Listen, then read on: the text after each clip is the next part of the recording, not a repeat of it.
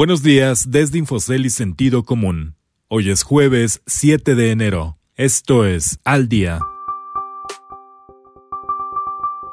Estados Unidos con jornada inédita de violencia. Demócratas confirman control en el Senado. Dow en máximos, bolsas ignoran disturbios. Industria automotriz cierra 2020 con su caída más grande en 25 años. Bitcoin va en ascenso. Hola, soy Ricardo Legorreta y estas son las historias que debes saber para estar al día.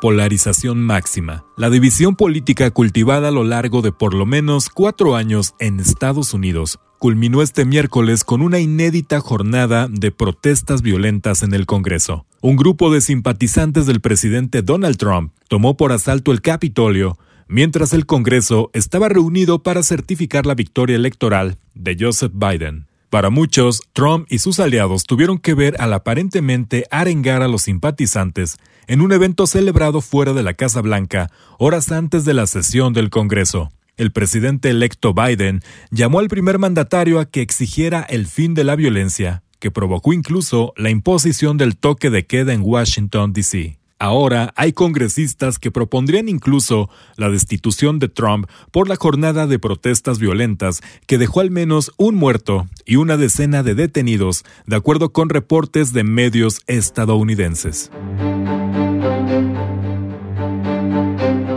Final de fotografía. El Partido Demócrata ganó los dos escaños del Senado que estaban en disputa en una segunda vuelta electoral en el estado de Georgia. Rafael Warnock hizo historia al convertirse en el primer senador de raza negra en Georgia, mientras que John Ossoff se convertiría en el senador demócrata más joven desde 1973. En ambos casos, los candidatos vencieron a los senadores que estaban en funciones, algo que para muchos está relacionado con la actitud que tomó el presidente Donald Trump en semanas recientes. Con ello, el presidente electo Joseph Biden contará con la ventaja simple en ambas cámaras del Congreso, algo que si bien no le garantiza un gobierno sin obstáculos, sí le facilitará algunas decisiones como el nombramiento de su gabinete.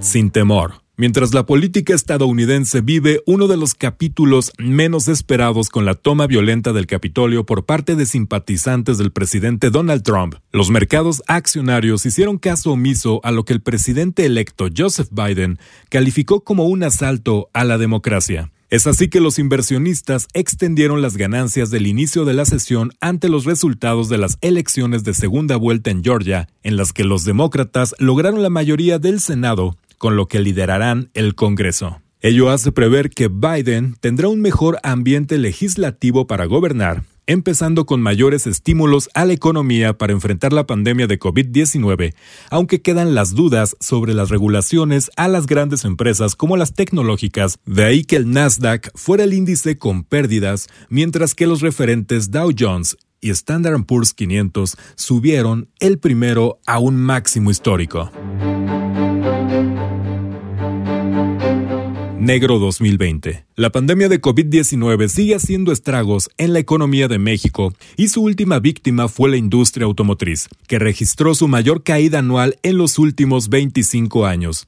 Los efectos de la pandemia provocaron que las ventas de autos ligeros en México cerraran 2020 con una contracción de 28% al ubicarse en 949.353 unidades, de acuerdo con datos del Instituto Nacional de Estadística y Geografía. Aunque la industria venía recuperándose e hiló ocho meses de crecimientos mensuales, no logró recuperarse de los daños ocasionados por el confinamiento ordenado por el gobierno entre abril y mayo para enfrentar la pandemia. En diciembre, las ventas de autos cayeron 19.4% al ubicarse en 105.135 en el duodécimo mes de 2020, lo que implicó la mayor caída para un mismo mes desde 2008.